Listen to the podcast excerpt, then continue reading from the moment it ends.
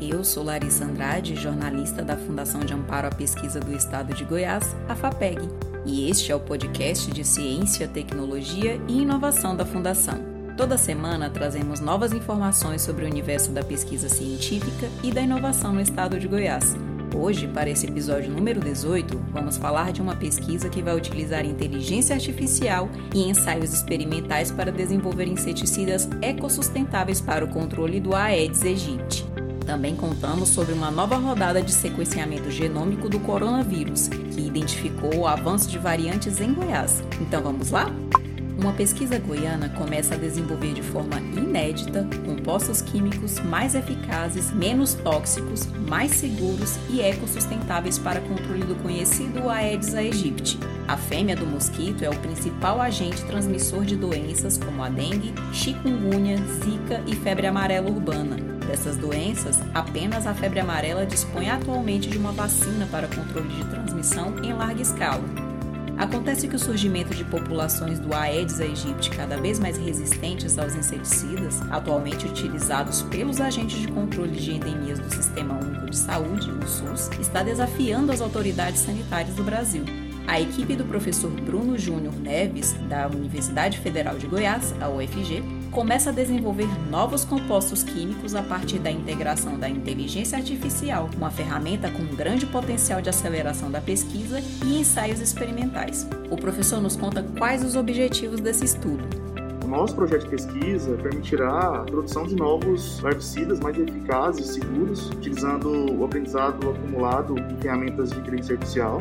Esses novos herbicidas eles permitirão um controle mais eficiente do aegypti nas cidades. Consequentemente, esses novos produtos poderão atenuar o agravamento da crise epidemiológica atual, decorrente de herboviroses como a dengue, zika e chikungunya. Em paralelo, nós também carregamos a perspectiva de formar novos profissionais na área de saúde com habilidades e competências no âmbito de tecnologia capazes de atender também às emergências do SUS.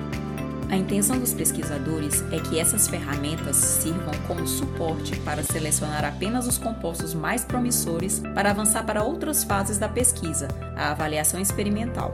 Após concluídas as etapas de aprendizagem de máquinas e validação, as ferramentas de inteligência artificial serão utilizadas para simular experimentos com animais, incluindo o próprio Aedes aegypti, possibilitando a triagem virtual de milhões de compostos ainda não testados, reduzindo os custos e o número de animais experimentos na pesquisa.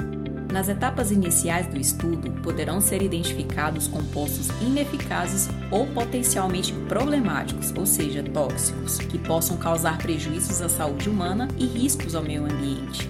Através dessa abordagem multiparamétrica, poderão ser priorizados compostos com padrão estrutural diferente dos atuais larvicidas, cuja eficácia já é afetada com o surgimento de mosquitos resistentes, reduzindo o risco de resistência cruzada.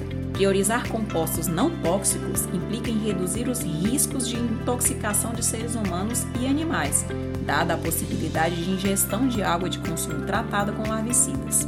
A pesquisa será desenvolvida no Laboratório de Planejamento de Fármacos e Modelagem Molecular, o LabMol, localizado na Faculdade de Farmácia da UFG, o Laboratório de Interação Patógeno Hospedeiro, o LIP, do Instituto de Ciências Biológicas da Universidade de Brasília, a UNB, o Laboratório de Pesquisa em Toxicologia Ambiental, o ENVITOX, também da Faculdade de Farmácia da UFG, o projeto foi um dos 20 selecionados pela FAPEG por meio da sétima edição do programa Pesquisa para o SUS, Gestão Compartilhada em Saúde, o PPSUS. A pesquisa vai receber investimento de mais de 125 mil reais, que serão aplicados em custeio de bolsas de iniciação científica e mestrado dos estudantes envolvidos no projeto, custeio de materiais de consumo, como reagentes e insumos, e compra de equipamentos e este é o propósito do PPSUS, um programa que une a ciência e a pesquisa com o objetivo de melhorar a qualidade de atenção à saúde no estado de Goiás, oferecendo respostas aos principais problemas e carências da população. É uma iniciativa de descentralização do fomento à pesquisa, que prioriza a gestão compartilhada de ações. Em Goiás, o PPSUS é conduzido pela FAPEG, em parceria com a Secretaria Estadual de Saúde, o Departamento de Ciência e Tecnologia da Secretaria de Ciência, Tecnologia e Insumos Estratégicos do Ministério da Saúde e o Conselho Nacional de Desenvolvimento Científico e Tecnológico, o CNPq.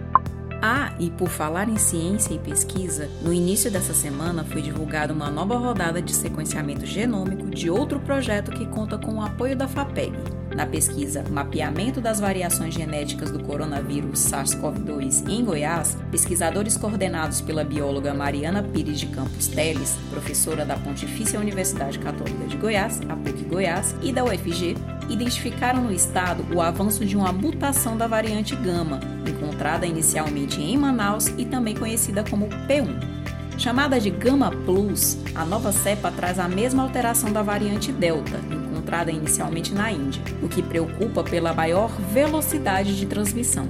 A alteração genética dessa variante pode significar uma maior capacidade de contágio, Neste ritmo rápido e constante de mudanças do coronavírus, o sequenciamento de genomas é uma ferramenta necessária para o monitoramento da evolução do genoma do vírus, sua patogenicidade, suas modificações, adaptações e dispersão em uma epidemia. Quer saber mais sobre as pesquisas do professor Bruno e da professora Mariana?